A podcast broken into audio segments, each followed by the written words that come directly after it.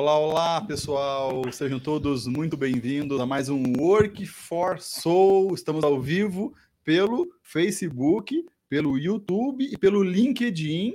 Nós somos mais populares que debate na Band, diretamente das nossas redes sociais. Seja muito bem-vindo. Toda semana, conteúdo de muito valor aqui no Work for Soul, porque a gente fala do mundo do trabalho, de propósito, de vocação, mas com um olhar mais humanizado e espiritualizado, não é isso, meu amigo Adeildo Nascimento? É isso aí, cara. Você vai explicar a lógica de como vai funcionar hoje. Um faz pergunta outro, tem a réplica, a tréplica. As regras do debate. Quantos minutos? Quantos As minutos que a gente tem cada um? Nós aqui temos audiência, mas não temos polêmica. Não. É uma audiência do bem. Na verdade, tem polêmica. A gente até quer criar mais, mas o pessoal fica com medo. A gente começou fazendo um ao vivo, tem medo do cancelamento. Então vai devagarzinho. Brincadeiras à parte, pessoal, sejam todos bem-vindos aí. Já tem uma audiência cativa. A gente está super feliz porque cada vez mais os temas aqui discutidos têm repercutido depois, né, Márcio? A gente tem conversado com as pessoas, é, conexões sendo feitas. Então a gente está feliz demais de ter vocês aqui. E hoje a gente está recebendo duas presenças ilustres aqui, senhor Danilo Brizola e senhor Jonatas Soares. Ô, conta um pouquinho aí rapidinho para a galera se conectar com vocês, o que, que, vocês fazem, porque o tema hoje é tecnologia e propósito. E, pô, fala um pouquinho aí, Brizola. Show de bola. Vamos lá então começar. Primeiramente é um privilégio a gente estar aqui, principalmente junto com um grande amigo, irmão aqui, que é o Jonatas, a gente poder compartilhar desse tema que é tecnologia, que é um tema que eu particularmente amo demais, né? Então, para a galera que não me conhece, é um prazer. Sou Danilo Brizola. Eu estou como co-CEO. Eu sou um dos fundadores da Snowman Labs. É, na Snowman Labs, a gente acredita que tecnologia, inovação e design têm o potencial de transformar e servir as pessoas. Então, é isso que a gente faz lá na Snow: é desenvolver soluções que gerem impacto é, nos negócios e, obviamente, a gente sabe que uma solução de tecnologia ela não tem um fim nela mesma, né? Então, ela precisa que os usuários realmente digam que ela é uma boa solução. Então, a gente constrói soluções para os usuários, né? Para gerar alguma transformação, algum impacto para essas pessoas que utilizam. E já há um bom tempo nessa área de tecnologia, eu a minha história com tecnologia ela é muito forte, assim, eu tive a minha vida profundamente impactada pela tecnologia e eu me sinto muito privilegiado de poder estar aqui e compartilhar um pouco disso aqui. Pô, bem-vindo, bem-vindo. Valeu. E o Jonatas? Jonatas eu conheço de longa data, não contei aqui, mas a gente já tem uma história junto faz um tempinho que eu não vi o Jonatas. Fiquei sabendo que vai ser papai. Exatamente, exatamente. Bem-vindo. Jonatas. Fala um Obrigado. pouquinho de você aí, cara. Obrigado, obrigado pelo convite. É um super prazer estar aqui também, é, acompanhando o grande Danilão. E, bom, como você comentou, né? Acho que se eu tivesse que me apresentar como eu aprendi no, no episódio do Workforce Soul com o Stefan lá da Slash. Opa, né? os slashes. É, você tem que se Pô, apresentar cara, com o Slash, Não, então. não, o Jonathan eu- não é que acompanha. Ele viu todos. O Jonathan- ele- eu estava conversando com o Jonathan antes e ele sabia mais dos convidados do podcast do que eu. Obrigado. Jonas Céu, Já veio Ele sempre foi preparado. um cara estudioso. Eu gabaritei aí, eu Isso. maratonei os episódios Você vai se E- apresentar por slashes. por então. slashes, né? Então, primeiro, eu tô sendo um pai em treinamento, né? Porque quando você anuncia que você vai ser pai, você começa a receber uma série de insights, orientações, dicas. Cara, dorme o máximo que você puder, se prepara, é assim, é assado. Então, tranquilizadora. assim. É, o tudo- episódio da Alcione pô, também bombou, né? Exato. E aí, é, então sou um pai em treinamento, né? O bebezinho, uma menina, deve chegar em breve aí em novembro, né? E aí daqui a um tempo ela vai estar assistindo e vendo aí também o que eu já estou, né?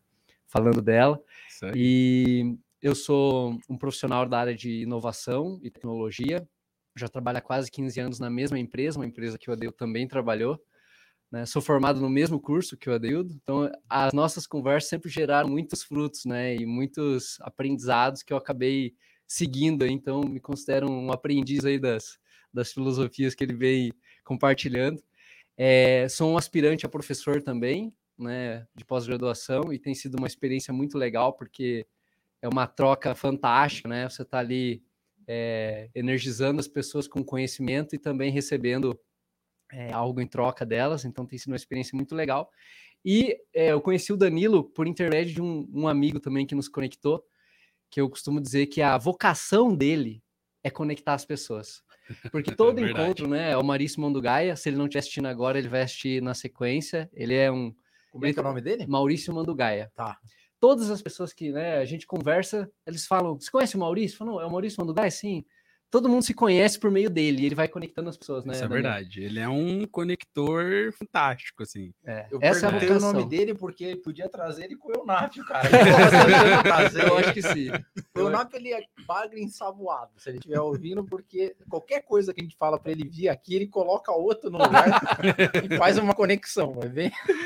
exato, exato. E acho que o mais um slash que eu acabei adicionando aí nos últimos tempos foi junto com o Danilo é, atuar numa, numa iniciativa que a gente vai contar um pouquinho a história aí para vocês, chamada Faith Tech, Aham. né, que tem como intuito é, juntar profissionais de tecnologia para resolver é, problemas da sociedade, enfim, né, colocar um pouco mais de propósito naquilo que eles estão é, desenvolvendo né, no seu dia a dia.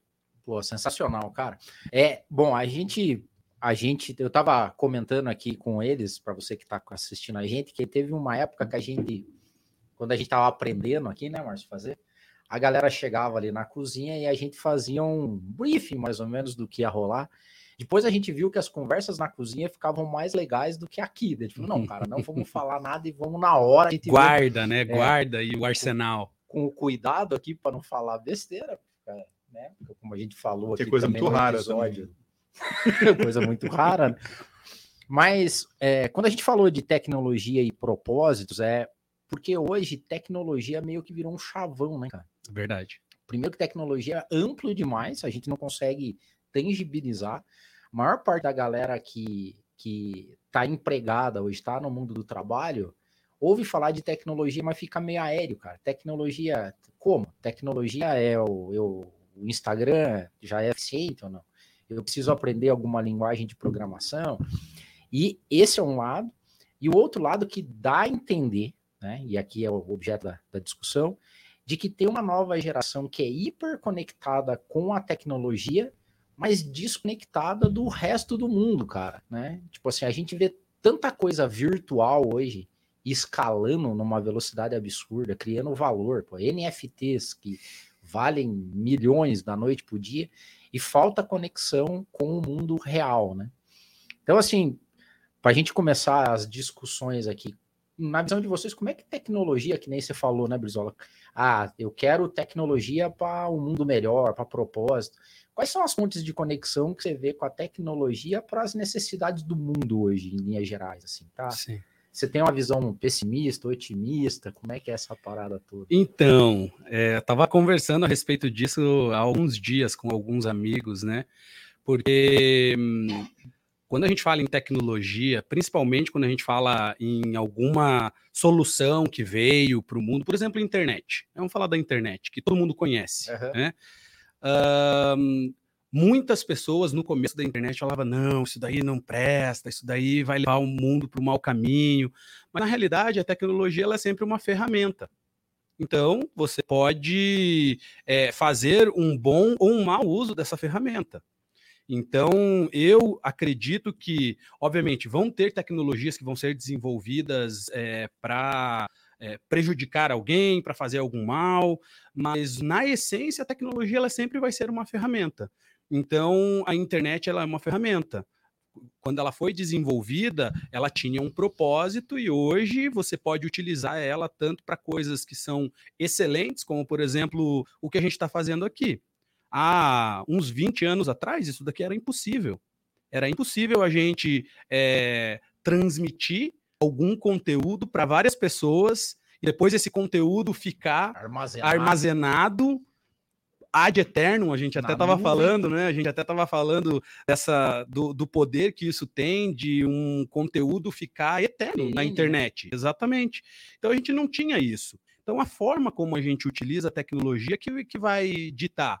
Então ah, me perguntaram, né? Ah, metaverso é bom ou ruim? Depende. Existem tantas aplicações que a gente pode fazer que, que vão ajudar, por exemplo, aplicações na área de educação com o metaverso, você poder utilizar eh, toda a tecnologia que tem, 3D, modelagem 3D, para você dar uma aula muito mais imersiva. Obviamente que dá para você usar também para fazer porcaria. Mas, na essência, a tecnologia ela sempre vai ser uma ferramenta. É nós que vamos ditar como que a gente vai utilizar essa ferramenta para impactar vidas, para gerar transformação, ou se a gente vai apenas para um benefício próprio ou até para prejudicar. Então é a gente que vai ditar ali. Eu acredito muito mas, nessa linha. Mas isso é claro na cabeça da piazada? Porque também outro fator deles tá aqui é para baixar um pouco a, média de idade, né? fale, por, fale por você. Não, cara, vem não que você tá na mesma linha. Tiozão ali, comprou uns telefones e tal, só do... Eu trouxe um telefone ali, um despertador. Cara, esse daqui faz tempo que eu não esse via, é... cara. Esse Já, daqui... Lá em casa o pai colocava um cadeado naquele. ah, para não ligar, né? É. Telemizade, cara, telemizade.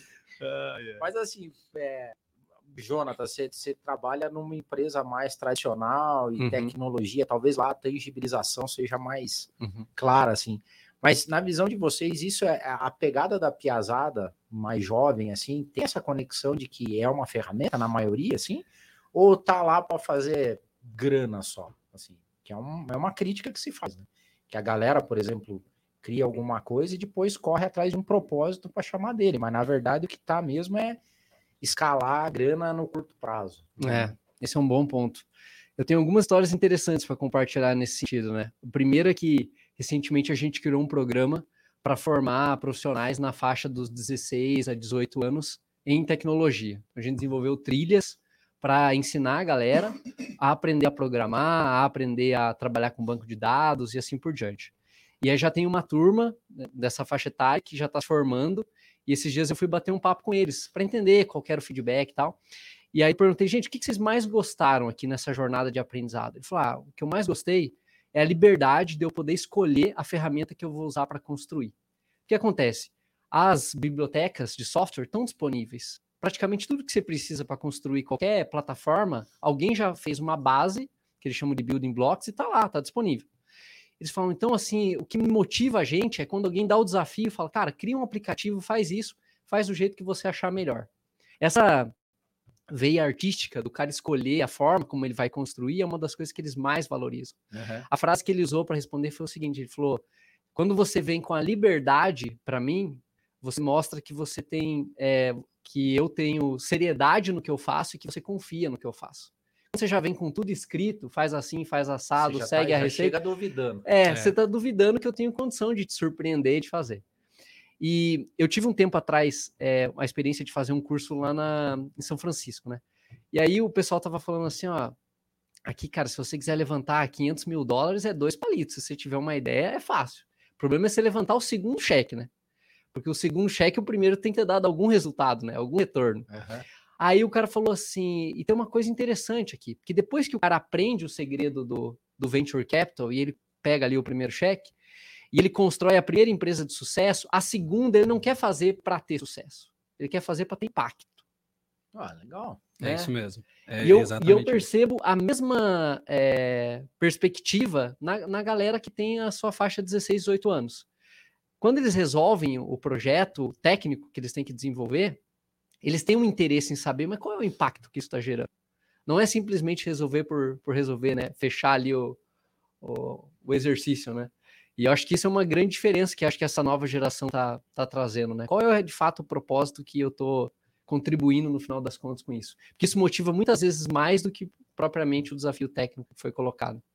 Pô, isso é muito legal, porque essa geração já traz naturalmente esse senso de propósito e eles buscam alguns valores que antigamente a gente não, não, não valorizava, né? Tipo isso da liberdade, né?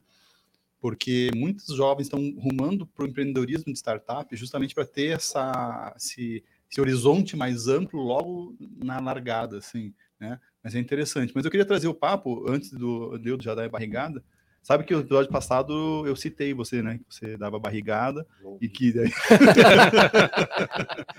Mas é, a gente vai falar muito de questão mais profunda da tecnologia, né?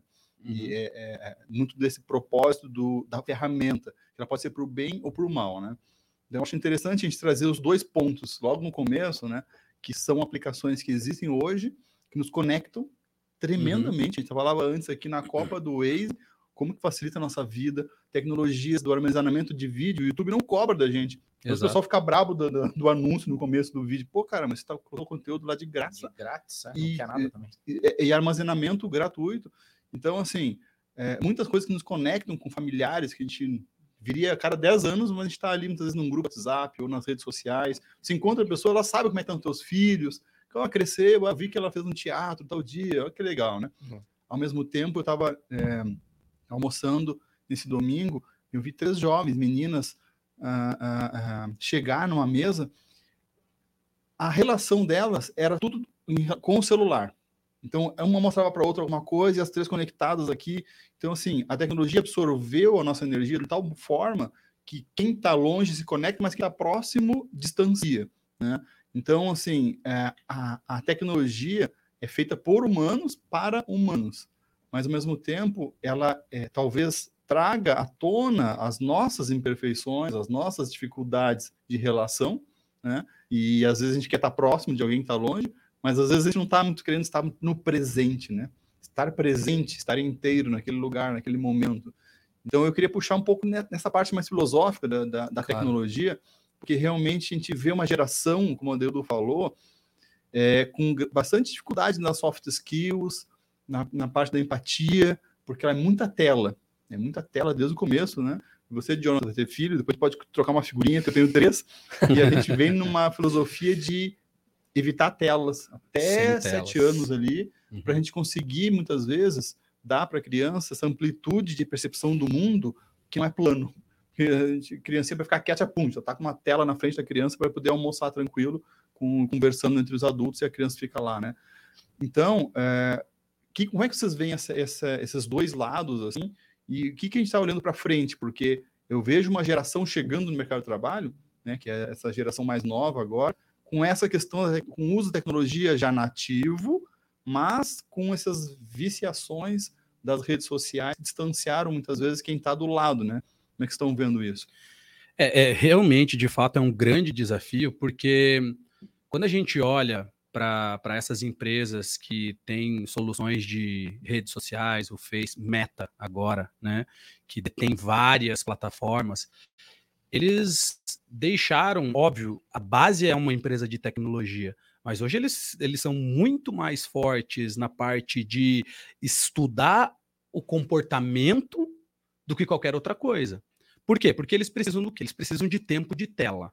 Então, todas essas soluções elas ganham quando o tempo de tela é maior. E no Brasil, e aí eu até tenho uma teoria do, do porquê, né? A, a, teoria é basicamente o brasileiro ele quer fugir da realidade, né? A gente tem uhum. muitos brasileiros é, em realidades extremas, em realidades difíceis, e o brasileiro quer fugir da realidade. Como que ele foge da realidade? Ele abre a rede social e ele vai olhar, né? O, o, enfim, as pessoas que ele segue, que na rede social, principalmente um Insta, né, da vida, vai postar só o quê? Só os highlights da vida, não vai postar os uhum. downlights, né? Então só os, os highlights. Ele cria uma persona na rede é. social dele mesmo e aí e ele, ele começa cria um mundo que ele, ele gostaria de Exatamente. Que isso que é o metaverso. Cara, querendo ou não, muitas pessoas hoje já vivem num metaverso, ou seja, o brasileiro ele é um dos, dos é, que mais utilizam redes sociais. Tempo, né? o tempo, o tempo de rede social do brasileiro, mundo, né? é, eu não, não vou lembrar os dados agora, mas ele é um dos que mais utiliza, utiliza a rede social. Por quê? Fugir da realidade. Então, é, tudo em excesso, e aí vem aquela, aquela máxima, né, que tudo em excesso não faz bem. Né? Até se eu tomar água em excesso, não me vai me fazer bem. Então, então tudo em excesso ele é um, um, algo prejudicial e principalmente quando a gente envolve tecnologias que conhecem o nosso comportamento. Então, por exemplo, o Insta, o TikTok, eles conhecem o nosso comportamento, eles estão trabalhando com, com triggers ali de dopamina para que a gente realmente dependa disso daqui. Então, eu creio que Quando a gente começa a ir numa linha na tecnologia que começa a utilizar esses gatilhos para prender atenção, para gerar um vício, cara, isso daqui se torna super prejudicial. Tanto que hoje existem é, em, não empresas, mas instituições de como se fosse, cara, os alcoólicos anônimos. Uhum, uhum. Né? Tem lá os viciados de celulares anônimos. Por quê? Porque realmente usou muito e isso gera, gera uma dependência. Então, eu creio que hoje a nova geração, ela realmente está gerando uma dependência disso daqui. E linkando isso com a vida de vocês, ou seja, o que vocês têm feito hoje, né? Depois a gente vai falar um pouco do Feitec, mas você, por exemplo, Brizola, uhum. você participa lá do C12, Murilo e o Serginho estiveram aqui, aqui né? também, sim. Pô, tem uma pegada muito bacana de empresas que têm propósito, e agora a gente está falando até do setor 2,5, né? Que é uhum. nem segundo nem terceiro setor, é o 2,5, empresas é B, é a gente teve o Paulo aqui, capitalismo consciente e tal. É, cara, como é que você, como é que vocês, como é que vocês fazem para que essa galera que aparentemente tem uma tecnologia que está desviando a galera do mundo real, eu acho que para mim é esse o ponto, logicamente falando. Uhum. Como é que eu conecto a tecnologia com a comida que a galera precisa, com a roupa que o pessoal precisa? Porque hoje a gente está vendo é, uma migração muito rápida do capital do mundo real, né, para o mundo virtual. Uhum. É, com bolhas, às vezes, né? Porque hoje, por exemplo, é legal, maravilhoso a teoria do blockchain, das criptos tal, mas a cripto não tem conexão com o mundo real. Ainda não tem, concorda? Uhum, uhum. Tem, Grande maioria das aplicações não, não tem... tem... conexão. É. Não é regulado, não vai voltar. Em algum momento você corre um risco. Muito cassino, né? Essas coisas. Sim. Cara, qual que é a piada de vocês olhando para essa nova geração? É uma evangelização ao contrário? Ou seja, tem que lá evangelizar o cara que ele precisa, de alguma forma, criar uma tecnologia que melhore o mundo real das pessoas? Ou vocês acham que essa discussão não está em voga hoje? Como é que é? Manda lá. É, acho que um ponto que está conectado com isso é a questão da superficialidade, né? A geração foi treinada, a nossa geração foi treinada com o uso excessivo de internet a se contentar com aquilo que é superficial, com respostas rápidas, com conceitos fáceis de serem digeridos, né? É só a gente pensar no Google, né? O Google tem milhares de páginas, talvez tendendo ao infinito. Qual foi, qual foi a última vez que a gente pesquisou alguma coisa na segunda página do Google? Ah, isso é, é, é isso mesmo. É, é verdade, né? É isso mesmo. A gente não vai para a segunda página do Google. A gente, por que, que a gente não vai? Será que a gente não acredita que a resposta da segunda página é tão relevante a ponto de ser, né? E se a gente para pensar que na primeira página todas as respostas são patrocinadas? As respostas que estão na primeira página talvez sejam aquelas que, que tem viés. Que tem viés. Tem um viés muito né? forte. É. Os estudos recentes sobre a utilização da internet, né, e o, e o efeito disso na, na vida social das pessoas mostram é, que pessoas que usam demais a internet acabam despertando ou desenvolvendo determinados traumas vinculados aos gatilhos que elas observam nas redes. Por exemplo, a pessoa é, ela não sabia que ela precisava de um determinado item, mas a partir do momento que ela enxerga e vê que todas as pessoas que ela segue possuem aquele determinado item, ela passa a sentir uma falta de algo que ela nunca teve e que ela não precisa. Mas ela tem essa falta e essa falta gera uma série de distúrbios é, pessoais. Um outro ponto que esses estudos falam também, né, a tendência que a gente tem de ouvir as coisas aceleradas, né?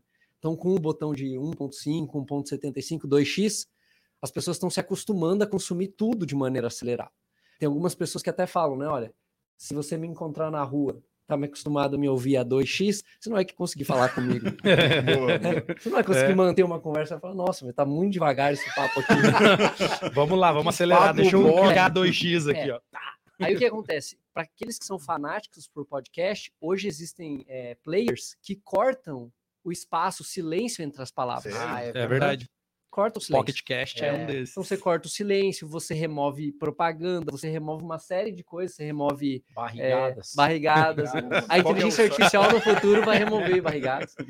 E as pessoas começam, então, né? O próprio significado, esses dias alguém me perguntou, né? Pô, mas você já parou para pensar o que significa Google? Google é o um nome dado a um número 10 elevado a 100. Esse é o significado. Por quê? Para ter essa infinitude de informação. A primeira página, com os três primeiros bullets, já é suficiente para sanar, como se a sede das pessoas fosse um, um cálice, na verdade. eu tomei um pedacinho ali de conhecimento, Já tá bom. já tá bom. E o que o Danilo comentou da questão da dopamina, né? Você acostuma a ter conteúdo surpresa, que isso era uma coisa que, se a gente pensar há algumas décadas atrás, como que as pessoas tinham conteúdo surpresa? Quando elas ligavam o rádio uma vez ao dia, ou quando elas recebiam um jornal. Então, vamos dizer assim, o conteúdo surpresa padronizado, ele era a- o efeito dopamina, ele era diário e não minuto a minuto, com notificações, com essa velocidade, né? Como as pessoas costumam brincar, a pressão da setinha azul, né? Que leu, precisa responder e assim por diante. Uhum. E acho que tudo isso acaba levando um efeito de que os profissionais de tecnologias sofrem um pouco dessa pressão de tudo que é feito é medido imediatamente e, e corresponde auto, é, né, tão rapidamente também no, no resultado. Feedback online, Instantâneo. instantâneo. Feedback Instantâneo. instantâneo. E, e isso, vamos, vamos nessa linha aí. Segura. Vamos nessa, Segura. vamos nessa linha aí. é minha agora. Não, olha que legal. Porque é, a dopamina faz parte da estrutura do cérebro e o nosso cérebro tem uma plasticidade muito grande. Então a gente se adapta rápido, mas as estruturas fundamentais dos- da parte eh, antiga do cérebro, a parte mais de trás aqui do cérebro, são da formação do Homo sapiens. Então, na formação de grupos, ó, atenção que eu vou, vou Ah, profundo agora, longe, eu vou, eu vou É. lá agora. a gente teve eh, eh, estudos que mostram a necessidade do senso de pertencimento Sim. pertencer, pertencer a um grupo. Isso porque no tempo que começaram os primeiros grupos é, é, é, de hominídeos a, a andar pela, pela, pela selva lá, se você não era aceito no grupo, você ficava um pouco para trás. Isso representava o quê? Cara, um tigre dentro de- de morria. sabre de comer lá, sei lá.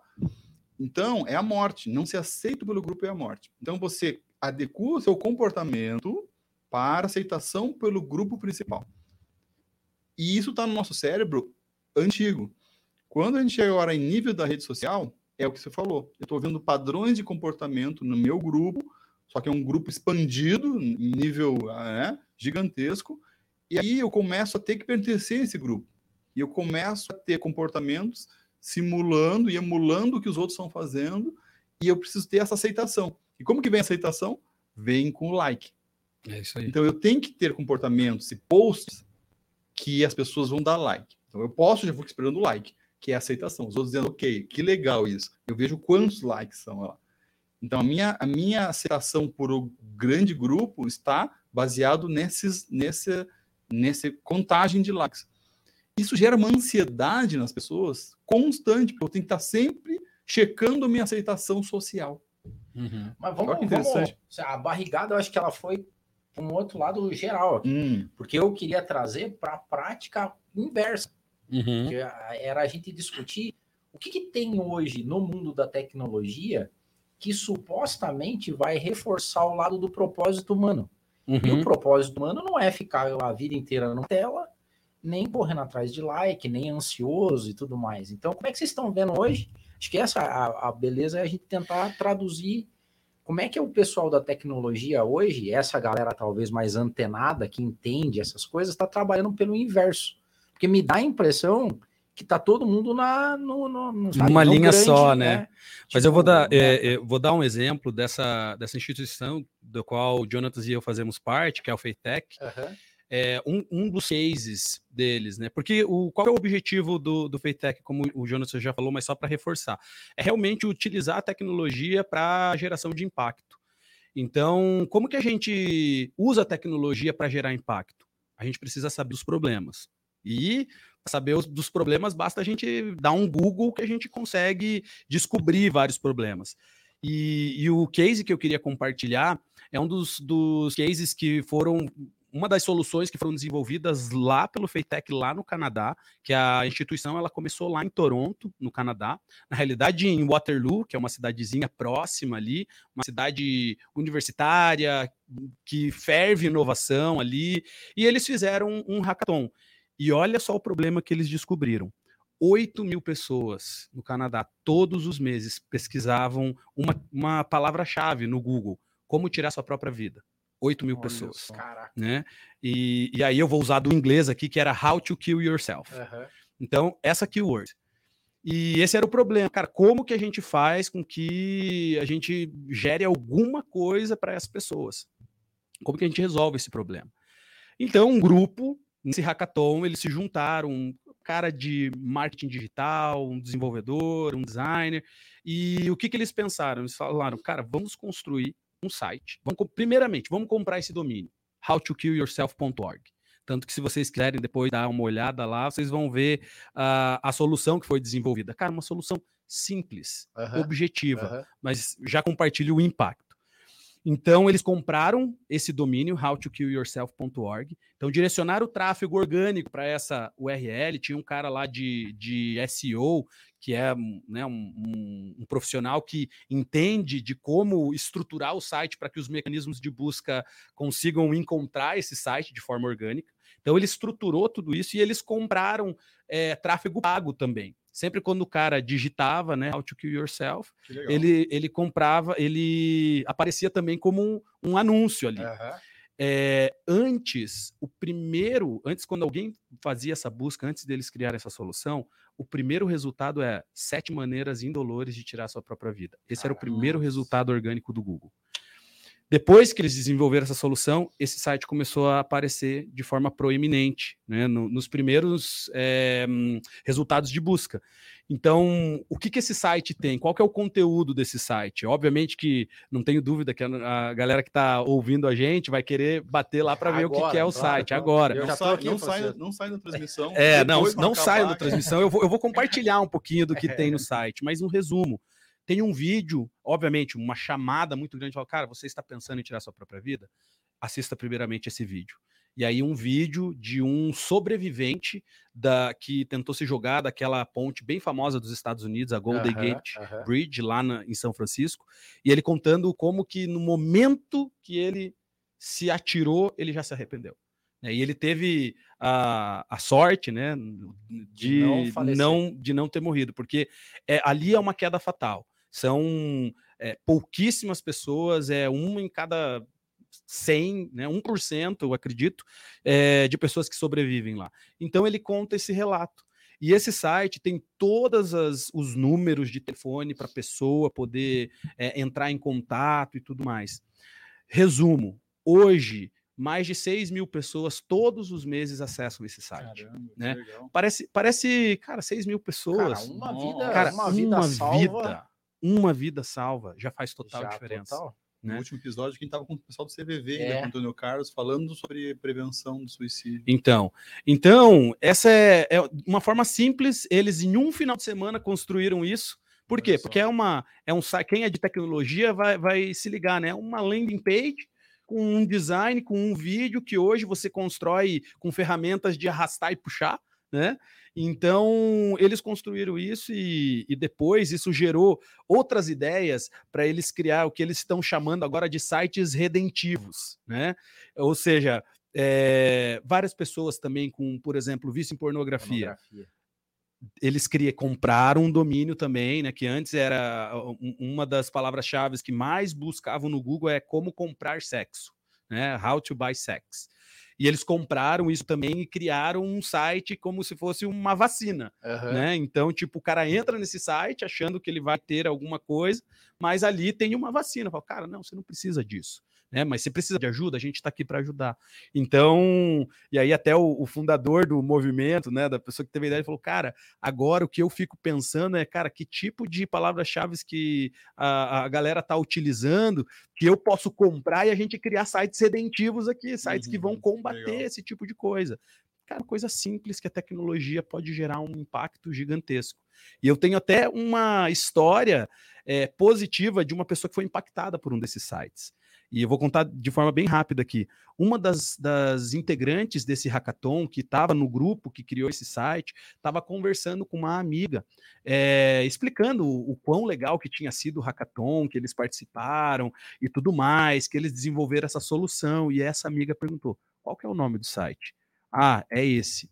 No mesmo momento, ela começou a chorar, chorar a se debulhar de chorar. Ela falou que na noite anterior ela tinha buscado por essa palavra-chave e ela tinha sido impactada pelo, pelo site. Caramba, que então, show, é, que legal. É.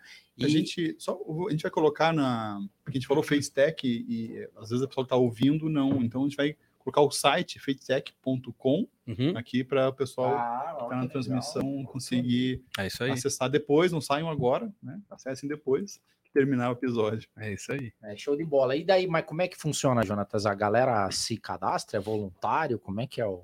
É, exatamente. Então, a gente está construindo né, o nosso capítulo aqui em Curitiba, porque essa é uma comunidade que já tem milhares de membros pelo mundo. Brasil não, não tem ainda. O Brasil tinha. não, Não tinha. tinha. Opa, é, é. não Ah, tinha. começando agora. Tá começando agora, é. Legal, Nós temos um mundialmente capítulo em Curitiba, é, mu- mundialmente começou em cerca de 2016, e eles foram construindo as comunidades, estão no Canadá, nos Estados Unidos, em alguns lugares da Ásia, eles já têm alguns grupos é, bem fortes, e aqui nós começamos em Curitiba e João Pessoa.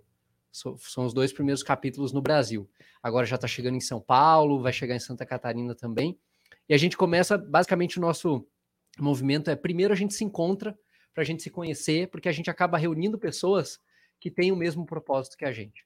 São pessoas que conhecem de alguma coisa de tecnologia ou de negócios e que querem gerar esse impacto positivo na, na sociedade. E aí, a partir do momento que a gente começa a fazer os nossos encontros, a gente sempre traz alguém né, para palestrar algum assunto sobre tecnologia, e, e é o movimento formiguinha, uma pessoa traz mais um e o grupo vai Orgânico, crescendo, orgânico. É organicamente, organicamente. E aí, à medida que a gente já tem o, o grupo estabelecido, a gente começa a desenvolver o que a gente chama dos labs. Os labs são times de trabalho que começam a pegar os problemas da cidade e começam a trabalhar nesses problemas da cidade. Legal. pode falar melhor sobre isso, que ele está fazendo essa interface com a prefeitura aqui em Curitiba, mas a gente está buscando quais são os problemas que a prefeitura não consegue resolver com as próprias eh, forças, né? tem as, Recursos lá. com recursos, né? Tem a sua, as suas dificuldades.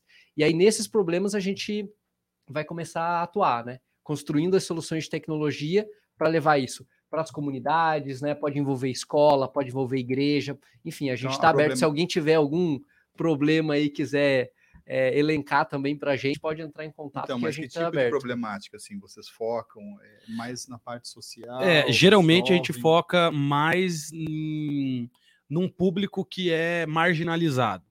Então, assim, isso é um grande desafio, porque, querendo ou não, a gente que trabalha em tecnologia, a grande maioria das pessoas que trabalham em tecnologia vivem numa bolha. Por quê? Pleno emprego, não tem tanta dificuldade, óbvio, a gente teve aí agora alguns desafios de algumas startups fazendo algumas demissões em massas e tudo mais, mas a gente vive num momento para a galera da área de tecnologia de pleno emprego. Então, assim, a gente se sensibilizar com um problema de quem está lá na, na camada de baixo é difícil, porque a gente não vive aquilo. Então, a- o primeiro passo é a gente se sensibilizar com esses, com, com o público mais marginalizado, né? E, e aí, é, como que a gente pode gerar soluções? Como que a tecnologia pode gerar soluções para servir esse público? Então, esse é o primeiro objetivo do, do. Como que a gente serve essa, essa camada? E aí, os problemas, eles vêm de várias formas. Ou de alguém que já vivenciou esse problema ou conhece alguém que vivencia, ou da prefeitura, a gente até conversou com, com o pessoal da própria prefeitura e eles elencaram alguns problemas para nós que nós temos na nossa cidade. E o Feitec é legal porque, assim, apesar de ser uma organização global, ele funciona por capítulos. Aham. Então, cada cidade é um capítulo. Por quê? Para focar, por exemplo, Jonatas e eu somos daqui de Curitiba, do capítulo de Curitiba. Ah, poderíamos pensar junto nos problemas que estão acontecendo pelo Brasil? Sem sombra de dúvidas, mas, cara, a gente está aqui em Curitiba. Pô, mas isso é Né? legal já, porque responde aqui uma das coisas que hoje me angustiam, que é o contato com o mundo real. Uhum, Então, assim, é claro que aquela lógica da escalabilidade, né? Tudo que você fala em tecnologia tem que ter a escala. uhum. Velho, mas tem coisa que não é da escala. Tem coisa que é ali da galerinha do lado do rio ali, Uhum. ou alguém que não tá comendo na vila não sei o quê. Uhum. Né? Então é muito legal essa, essa parada de ter capítulo geográfico. É, Tem um É, não, de e é vinculação. E é para focar a galera do local a trabalhar realmente nas problemáticas do local e eles se sentirem mais parte, porque assim, é, eu posso tranquilamente, um programador, um desenvolvedor que quer gerar impacto, não, eu quero fazer parte. Cara, eu vou trabalhar numa solução que vai estar resolvendo um problema lá, sei lá, lá do Canadá. É outra coisa quando você vê, não, eu estou trabalhando numa solução que vai ajudar o pessoal ali do, do Fazendinha, o pessoal ali. Da, né? exatamente. Então, assim, é, é diferente. E, e outra, esse desenvolvedor ele pode ir lá no campo, ele pode ir na prática, ele pode ver essa solução sendo implementada e como que ela está impactando o dia a dia. Isso vai É. um pouco do O2O, né? Online to offline. Exato. Então, é tecnologias que trazem benefícios reais para as pessoas no, no dia a dia, né? Que legal isso, porque a gente vê justamente é, necessidades é, ligadas a- a- ao, nosso dia a dia, que o modelo falou, não tem escala. E a lógica da escala muitas vezes é exclu- excludente, né? Você acaba excluindo muita gente, automatizando muito processo para conseguir descolar no, no SaaS, que é o software com serviço, né? Você descola a receita da empresa. E é só a escala que permite. Mas existe Tá tecno- gastando, a- você viu? Tá gastando assim. eu tá eu vou aproveitar que é Sai. tecnologia, né? Que é Não brinca não, porque senão eles começam a dar Vou é termo, ele não destrói nos- nas siglas em dois minutos. Mas a, a lógica do SaaS justamente tem essa coisa da escala. Só que tem tecnologias que podem ser inclusivas, falando um pouco do futuro do trabalho, né? Eu senti um pouco que tem um pouco dessa pegada, né? É, tecnologias inclusivas, e uma delas que eu conheci uns anos atrás, é uma, uma startup, até depois foi adquirida por uma empresa maior, é, de uma, um marketplace de passadeiras. Então eu tenho minha roupa lá e eu preciso passar minha roupa. Aí eu passar roupa é complicado, né? É difícil, você não, não tem lá o jeito e demora muito. Você pegava deixava na portaria do seu prédio, cabide lá e chamava uma passadeira. Ela passava lá, pegava e levava e te devolvia na portaria do prédio passadinho, né? Quando que a passadeira estava a um quilômetro de distância, mas quando que eu iria saber que tem uma passadeira que mora a um quilômetro da minha casa ali? É difícil. Então é uma tecnologia que às vezes não tem tanta escala, mas está incluindo pessoas que não tinham acesso à captação de serviço, a novos clientes, e através da plataforma ela chega em outros clientes, né? Então eu fico refletindo sobre, tanto que a gente fala de futuro do trabalho, né? Ter mais pessoas pensando em como criar tecnologias que incluem mais pessoas do que quando fala em inteligência artificial, big data e outras coisas, tecnologias para eu ficar multimilionário. Quando fala em alguma coisa de machine learning, não sei o quê, as pessoas pensam, qual startup eu posso montar para ganhar bilhões? E Tudo Márcio, bem, não está tá errado, mas pode pensar também, qual startup que eu posso criar para criar milhões de empregos para essa massa de pessoas que vão ser excluídas dos seus trabalhos com a tecnologia, que a gente possa se rearranjar como sociedade e absorver também essas pessoas, né? E, Márcio, eu ia só fazer um ponto e uma colocação. Eu acredito muito que existem algumas, alguns tipos de tecnologias que vão proporcionar muito isso, porque também é, é, eu estou na área de desenvolvimento de soluções. E para você desenvolver uma solução com, com qualidade, com excelência, você precisa de tempo. Né? E os profissionais da área de tecnologia também é, têm uma, uma remuneração que é acima do mercado. Né? Então, acaba se tornando um investimento alto eu fazer uma solução. E se eu faço uma solução que não me gera escala, eu não consigo fazer com que isso se pague. Uhum, Não né? para em pé o negócio. Exatamente, o negócio não para em pé. Mas existem tecnologias que estão, que estão sendo construídas e já estão bem maduras, tecnologias de no code, é, low code, ou seja, o que, que isso significa essas siglas? É a, a pessoa não precisa ter um perfil de desenvolvedor, saber linhas de código para conseguir construir uma solução. É Entendendo. Exatamente. bloquinhos. É, e, e eu acredito que essas tecnologias elas vão popularizar soluções que vão mais de encontro com necessidades locais. Sim, Então sim. você consegue é, muito rápido, muito, muito mais prático desenvolver uma solução que vai focar numa realidade local. Ou Joga- seja, no caso, uma passadeira, ou até mesmo um sapateiro, enfim, criar marketplaces e tal, é, que vão atingir um, um nicho específico e que não vai precisar de escala para o negócio ser sustentável e parar em Isso pé. é muito dar legal. ferramenta de digitalização para os caras. Exatamente. Sabe, sabe que é, sabe legal isso?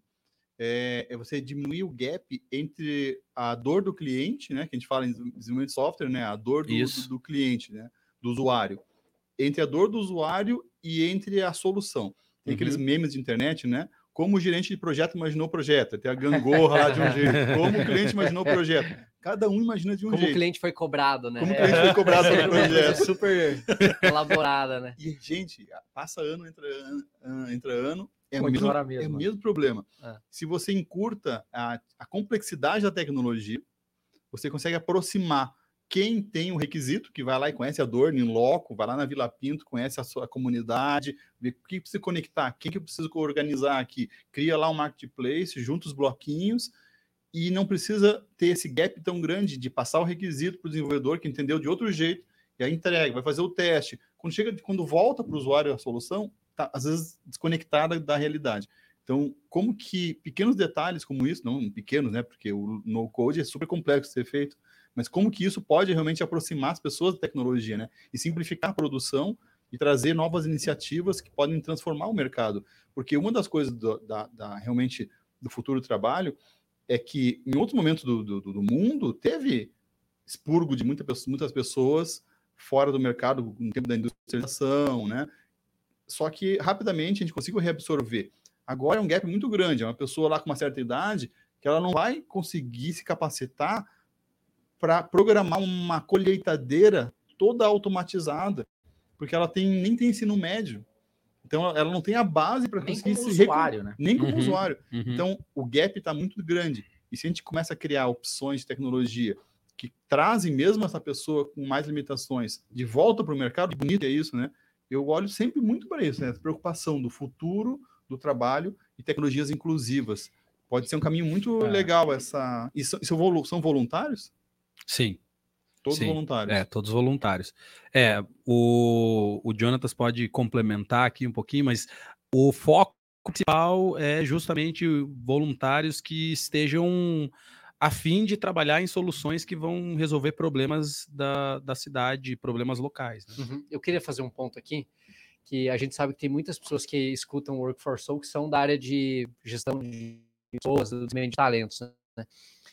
É, eu tenho percebido muita clareza como o trabalho voluntário tem um efeito de desenvolvimento, eu diria, usaria até a palavra um efeito curativo na nossa, na nossa sociedade e, obviamente, dentro da- das empresas. Porque quando você faz um trabalho voluntário de impacto, né, a gente já fez, por exemplo, visita a hospitais, asilos, orfanatos, a sensação que todo mundo volta para casa é eu não tenho problema. O meu problema não se compara com o problema das pessoas que, né? Porque às vezes o problema da pessoa ali é um- uma situação de ansiedade por alguma decisão que ela precisa tomar e tal, mas quando ela olha de uma perspectiva né, do mundo real, ela vê uma pessoa que teve que mudar a vida dela porque ficou paraplégica, uma outra pessoa que né, foi abandonada pela família, uma série de situações que ela fala: não, eu não tenho problema. E o simples fato de você olhar segunda-feira como uma oportunidade de transformar a vida de alguém é diferente de você olhar segunda-feira como, puxa vida, final de semana foi curto, acabou, preciso voltar a trabalhar. E eu acho que às vezes a gente investe tanto para motivar as pessoas no ambiente de trabalho com, né, com decoração, com móvel, com festa, com jogo, com uma série de coisas, e que isso não preenche uma né, a- a- o hormônio do propósito. Eu não sei se alguém já deu um nome, eu talvez saiba, se alguém deu um nome pro hormônio do propósito. Tem um amigo meu que chama de vitamina P, É. que é a vitamina das pessoas, Ah, da- das das, pessoas. pessoas. Ele fala, Muito quando eu legal. faço alguma coisa que as pessoas olham e falam, cara, muito obrigado, porque né, o teu talento resolveu o meu problema. Teu talento me ajudou a ter uma vida melhor. E ele fala que isso fornece a vitamina P para ele, que é né, essa, esse, essa substância que a gente precisa. E aí, outra coisa que eu ia comentar nessa linha é que é, ninguém teve que fazer um curso para aprender a mexer no Facebook, no YouTube ou assim por diante. Bom ponto, bom Né? ponto. Não, não existe uma escola dizendo, vem aqui, eu vou te ensinar a usar as principais ferramentas. Não existe. Não- ninguém conseguiu ganhar dinheiro ensinando alguém a usar o WhatsApp. Não existe. Pode pesquisar E tem que... desejo, né? E tem desejo dos mais velhos mesmo, esses que têm dificuldade de se incluir, né? Exato. Ele se Exatamente. esforça para aprender. Né? Exato. É. é. Esses dias eu fui surpreendido pela minha avó. Minha avó tem é, na casa dos 70 anos e ela me fez a seguinte pergunta. Falou, Jones, é verdade que eu posso ganhar dinheiro no TikTok? Uau! Né? E ela não tinha o TikTok instalado no celular dela, mas por outras plataformas Ela, ela foi evangelizada. Aham. né? Ela, ela entendeu como funcionava o mecanismo, co- como era a produção de conteúdo, que a produção de conteúdo era acessível para qualquer pessoa. E aí, onde que eu tô querendo chegar com esse, com esse exemplo?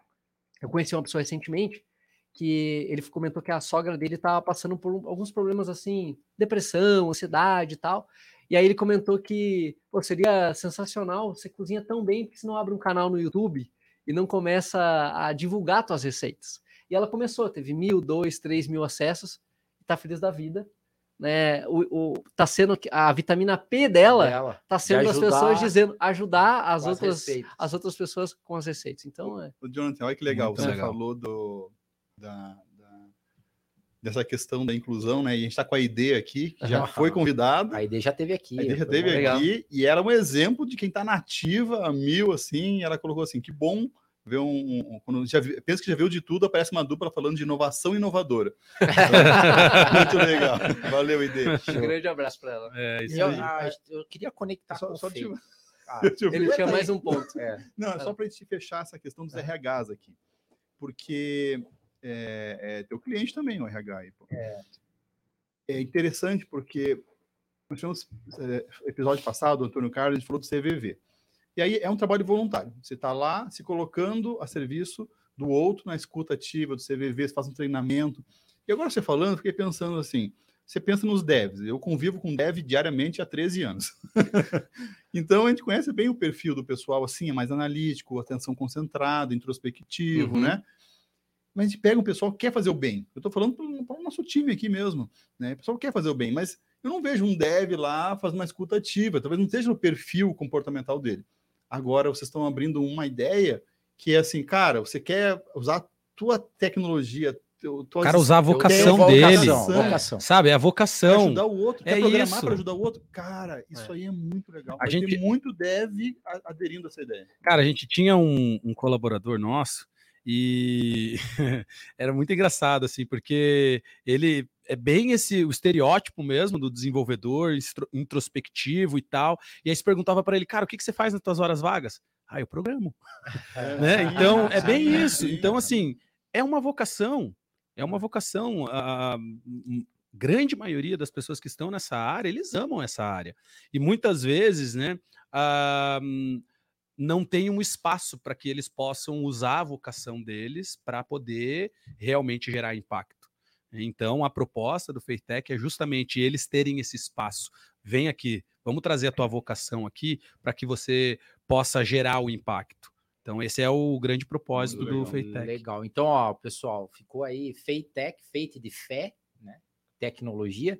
E aí eu queria conectar para a gente já tá passou rápido, né, cara? Tá muito rápido. Caramba, cara, falar da, voando. da fé, cara, porque outro ponto também que a galera tá meio que o mundo virtual me parece, me parece, que afasta a galera da transcendência também. Por quê? Porque o virtual não é transcendente, uhum. certo? Uhum. A gente podia gastar um, né?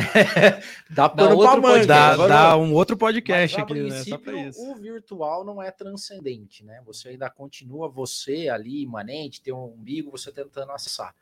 É, mas como é que vocês hoje têm experimentado isso de uma galerinha que teoricamente tá mais se afastando, tá voltando para um olhar mais espiritualizado dessa relação também, né? Então, contem um pouquinho aí a respeito disso, porque o, o Murilo e o, o Sérgio tiveram aqui, né? A gente falou sobre propósito nas empresas e a gente sempre acaba chegando numa epifania, né? Aconteceu alguma coisa na vida do cara e o cara se ligou e tal, mas dá a impressão que tem uma leva nova de que não tá, sabe? Posso estar tá fazendo um juízo de valor, mas dá a impressão que muito da epifania que acontecia no passado era uma epifania da, da, da doença, do estresse elevado, é, de não ver os filhos, de uma relação meio que de família ali, de, de o homem, a mulher no papel deles. Essa geração de tecnologia é uma, uma geração mais solitária também, porque eles são nômades digitais ou tem uma confiança muito grande porque tem tudo resolvido tal. Quais são os pontos de conexão com a espiritualidade que vocês estão vendo hoje no mundo da tecnologia? Eu acredito que o que faz com que essas pessoas elas busquem né, a questão da espiritualidade é justamente por, cara, é isso aqui?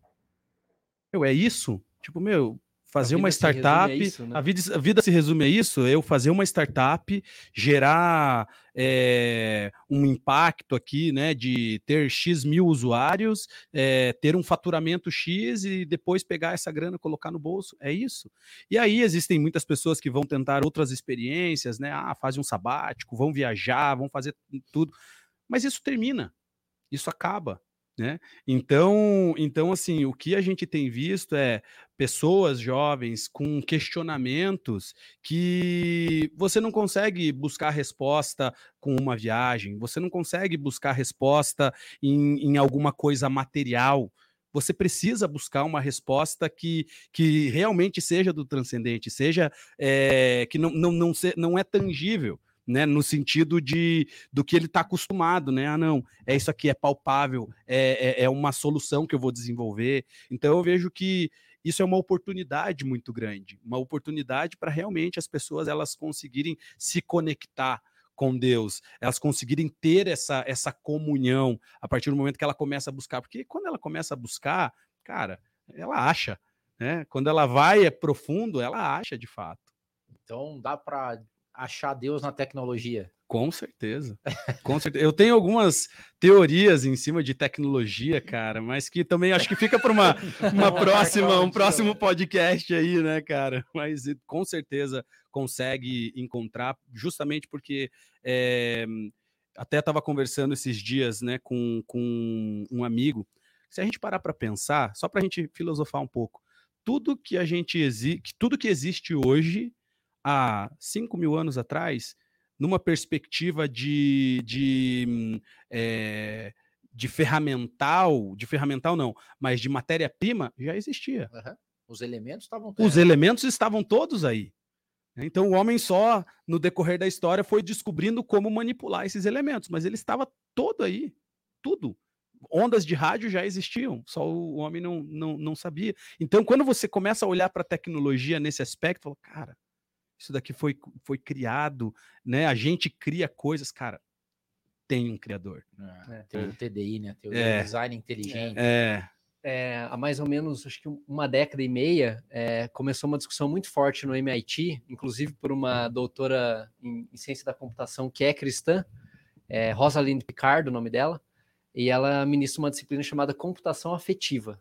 Oh, bacana. E a lógica da computação afetiva é justamente você dizer assim, é, o sistema, a tecnologia, ela precisa responder e operar de acordo com as emoções e de acordo com as reações do ser humano e não o contrário. Então, é uma veia dentro da, da, da ciência da computação que diz: a gente não pode se adaptar à tecnologia, mas ela precisa ser moldada de acordo com as necessidades mais prementes, fundamentais, do afetivas uhum. do ser humano. E eu acredito que, como o Danilo estava comentando, a gente chega à conclusão que o, a gente sabe o universo é muito maior do que a realidade que a gente está tateando nesse momento, né? Uhum. É, toda vez que a NASA divulga aquelas imagens daqueles super telescópios, eu fico pensando, cara, não é possível que as pessoas, né? Como o Pascal disse, né? O matemático falou: se você precisasse fazer uma aposta de que a tua vida é limitada quando você morre ou ela é eterna, faz muito mais é muito mais inteligente você apostar que ela é eterna, né? Se não for, tudo bem, você resolveu, você viveu bem, tá tudo certo, né? Agora, se ela for e você viveu como se tudo que tivesse na tua vida. Errada, a aposta, errada. errada. E uma chance só de apostar, né? Enfim. E aí, é, o ponto que eu ia chegar é: eu acredito que a fé é uma ferramenta né, que, que Deus nos deu para que a gente possa exercitar uma série de coisas que só pertencem ao humano. Uma frase que você fala, né? Depois que a automação, a robotização, a tecnologia faz tudo que ela pode fazer, o que, que resta para o ser humano? Resta só aquilo que o ser humano pode fazer, não é verdade? É e eu acho que dentro desse aspecto, é, a, a, tecnologia vai nos dar tempo, pensando no Domênico de Masla também, né? A tecnologia vai nos dar o tempo para que a gente possa refletir cada vez mais nas coisas que são transcendentes. Pô, que legal, gente. E aí, ó, o Fate Tech é um caminho, então, né? Muito é legal para a galera de tecnologia que tem muito vontade de botar sua vocação em prática. Pô, que legal, cara. Vida longa para Fate Tech. Vida Show. longa para vocês nos propósitos. ah, Deixa um convite para o pessoal aí, é. como a gente, a gente, colocou o site, vou colocar de novo ali. Mas é, fale um pouco mais de quem gostou da ideia. Puxa, eu quero fazer algo diferente. Como, como que é o processo? Então, por enquanto, o site ele só está em inglês, né? A gente ainda está trabalhando ainda numa. Em breve em português. Em breve vai estar vai tá, a página lá de Curitiba vai estar tá em português, mas quando você entra em faithtech.com, vai ter lá o, as cidades onde o Faithtech está disponível. E Curitiba vai estar tá lá. Então, se você é de Curitiba, é, se você Curitiba, é de Curitiba, é isso aí. A gente representando. Então você clica, clica lá em Curitiba e tem um formulário que você pode colocar os seus dados, nome, e-mail, telefone. Esse formulário ele chega para gente. E aí a gente consegue ter conexão com, com essa pessoa que mandou, mandou os contatos lá. E aí a gente já traz para um grupo do Slack, né? Então a gente usa o Slack, que é uma ferramenta de comunicação parecida com, com o WhatsApp, ela só é mais corporativa, assim, uhum. né? Então a gente convida para o Slack, a gente coloca. A gente tem um grupo no WhatsApp que é mais para fazer é, mais notificação, né, avisar dos encontros, a gente se reúne uma vez por mês. Então a gente inclui a pessoa dentro do capítulo de Curitiba para ela já começar a, enfim, ser impactada por, pelo que a gente está fazendo aqui e também participar dos encontros. E, e, se eu sou uma empresa, tem pode me, eu posso me associar como empresa também ou não? A pegada lá é, é pessoa física. Não, empresa pode fazer pode parte muito mais assim como, como apoiadora, é, ou até mesmo incentivar os seus colaboradores a fazer parte, porque no final o, o foco é o indivíduo, né? Porque é bem legal, linkando uma coisa com a outra, que é, é e eu vi isso acontecer também. Você falou do voluntariado. Uhum. Então, tem muita gente nas empresas que deseja se voluntariar, mas a causa do voluntariado não pega ele, entendeu? Exato. Tipo, uhum. eu não consigo fazer comida para entregar, é. eu não consigo ir lá, não tenho manha para ser marceneiro, pedreiro.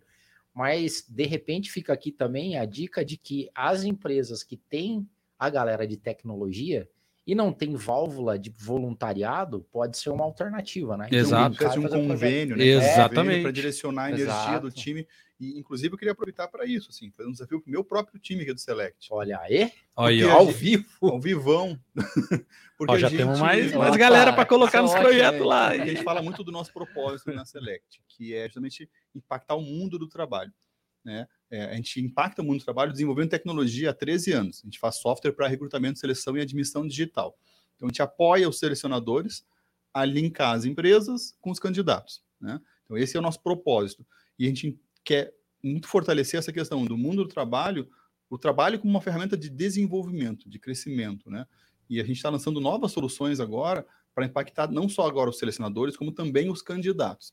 Então o pessoal está muito empolgado com os projetos. Que legal. Só que a gente também gosta de ter parcerias. A gente já fez parcerias com a prefeitura, com a FAS, uhum. né? No Empregotec, que é para desenvolvimento de jovens, que né? Legal. Capacitação, tecnologia para jovens carentes em risco social. Muito legal. Muito legal. E o pessoal se animou bastante. Só que falta isso que o Adildo falou. Falta um direcionamento. Então eu já deixo o desafio aqui de a gente continuar conversando, ver quem do nosso time se empolga com essas ideias, porque eu brinco muito do dev raiz. O dev raiz, é isso que você falou, Danilo Dev Raiz termina às 6 horas. O que ele vai fazer? o cara vai achar alguma stack, vai um framework para inventar é, alguma moda. Exatamente. Olha que legal o cara usar esse, esse pique, assim, essa gana, para um trabalho no bem, para impactar vidas através da tecnologia, né? Então, eu achei muito legal e eu queria deixar justamente esse convite para a gente continuar essa ponte aqui Fantástico. com a Select, porque a gente pode deixar projetos na área do mundo do trabalho. Com né? certeza. A gente, e muitas vezes a gente tem ações da FAS de reinclusão no mundo do trabalho de pessoas drogadiças, né, uhum. que têm dificuldade e que vão para esses albergues e tem uma grande dificuldade de reinserir no mundo do trabalho. voltar, é, né? Muita é dificuldade. Então, por que não a gente pensar em projetos que ajudem essas pessoas, é, né? É então, é muito legal. E, e é legal. Eu só ia comentar que as pessoas que participam dos projetos, elas voltam também com conhecimento novo. Porque quando você está dentro da cela do trabalho, as pessoas têm normalmente uma orientação, né? Segue por esse stack, faz assim, faz assado. Ali você tem devs de diferentes realidades uhum. e essa troca é muito produtiva. Porque uhum. o cara falou, assim é mais fácil, assim é mais rápido.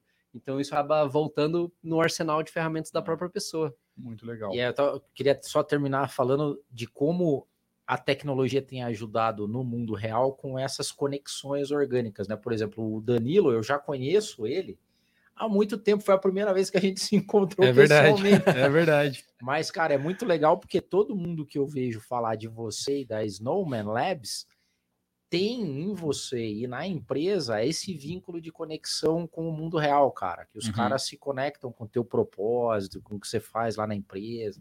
Pô, muito legal isso, cara. Então, e é legal ver os grupos da galera se mexendo, porque a gente falou aqui sobre networking e not working, da galera interesseira, né? O networking utilitarista, nego só se conecta quando tá precisando de uma coisa. E tem um movimento legal de conexão orgânica pro bem, né? Exato. Que é a Uhum. galera, pô, fala com fulano, já conversou com ciclano tal, e vê essas coisas acontecendo.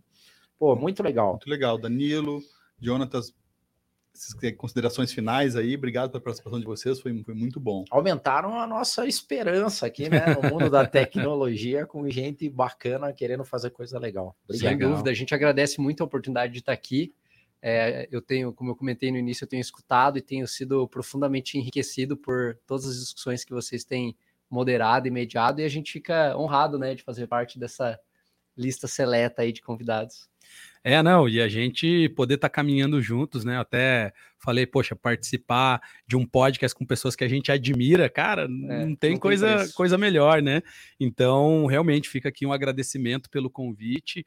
Muito, para mim, foi algo fantástico de poder compartilhar desse, desse tempo, dessa hora aqui com vocês e no que a gente puder contribuir também, principalmente nessa iniciativa, né, do Faith Tech, a gente se coloca super à disposição. Pô, legal. Dá serviço também. Como é que acha vocês? Porque você também tem a Snow Labs, né? Isso, Snowman Labs. Snowman Labs. É, quem quiser seguir a gente, né, tem as redes sociais aí, a Snowman Labs, né, arroba Snowman Labs. O meu pessoal é Danilo Brizola, também fácil de Brizola com Z, então é fácil de, de achar. A gente pode trocar uma ideia por lá, quiser falar sobre tecnologia, propósito, é, são temas que a gente ama conversar, então fica aberto aí. Legal. É isso aí. Também, No Jonatas aí, né? LinkedIn é mais fácil me encontrar, Jonathan Soares, estou lá também, e a gente vai conversando. Enquanto tem tempo, né? É. Enquanto... É, novembro vai ficar reduzido. Por enquanto eu não estou assumindo muitas novas responsabilidades, é por isso. Fica tranquilo. aí. vai, ser, vai ser um. Assim, filho nos catapulta para a gente se melhorar. É isso então mesmo. é, é aquela É. coisa que você é Vou o encon- exemplo. Vou encontrar então, o mundo real. é, filho radar de inconsistência. Vai ter que começar a fazer as coisas certas obrigatoriamente, senão teu filho aponta o dedo. É, é. Muito bom, gente. Valeu. Pessoal, se você ficou até agora nesse papo de alto nível aqui, no mínimo você vai se inscrever no canal, deixar seu like, clique no botãozinho de compartilhar, manda esse vídeo para quem você conhece, que trabalha na área de tecnologia, tá louco para fazer o bem, alguma coisa legal, pro auxílio ao próximo, e aí vai ter esse conteúdo impactando a vida dele também.